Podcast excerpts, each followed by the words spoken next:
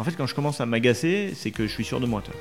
Et il me croit pas. Et, euh, et ça, on traîne ça jusqu'à la fin de l'année. et On perd le championnat à cause de ça, honnêtement. Tu finis 3 en fait. Je finis 3. Alors, non, j'aurais dû faire 2. Mais en fait, euh, je satellise le moteur euh, à la dernière course. Je peux le dire maintenant Aïe, ex- aïe. exprès. Ah ouais, c'est vrai Ah, ça m'a saoulé. le moteur, il rame tellement qu'à un moment, je fais euh, 5-2 et je le pulvérise. Je le voulais pas pour Macao.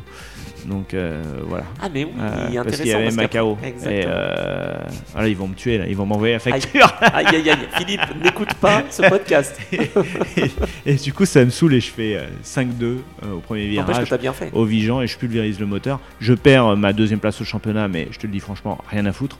Moi, ce qui m'importe, je sais que c'est pas avec la place au championnat, deuxième au championnat, je vais gagner quelque chose. C'est en faisant une belle perf à Macao.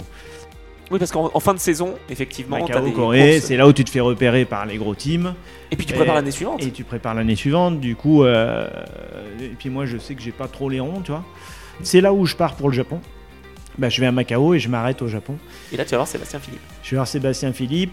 Je rencontre son team de F3, euh, bien sûr, parce que je vais le voir lui et je vais voir les teams de Formule Nippon pour essayer d'avoir un volant. Donc, euh, je mange avec, euh, avec eux euh, euh, et je les rencontre et je pars à Macao après. hein.